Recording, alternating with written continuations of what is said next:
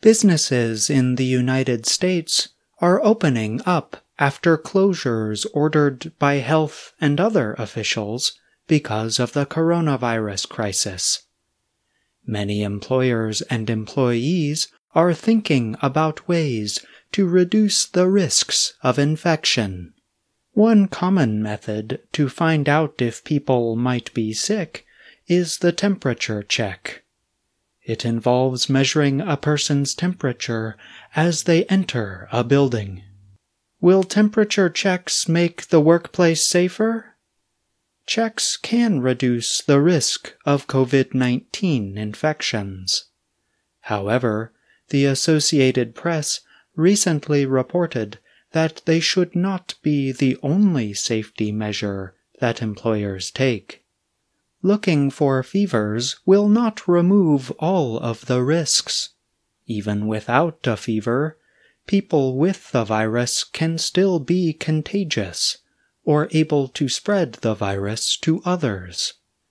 Increased space, cleaning, and hand washing are also important, the AP noted.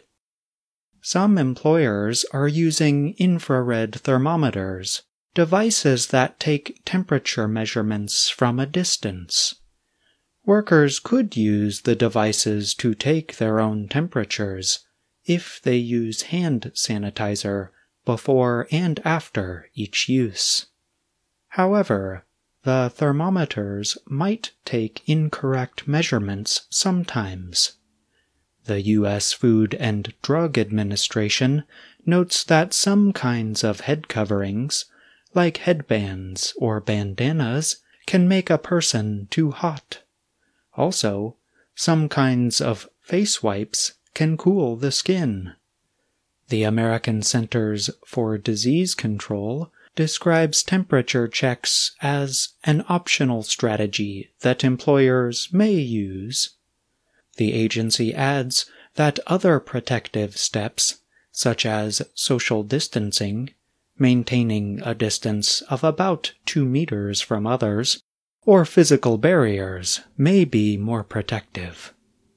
The FDA describes normal temperatures to be around 37 degrees Celsius.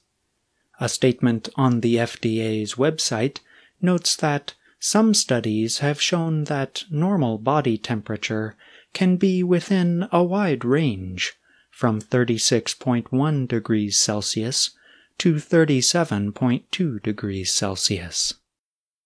I'm John Russell.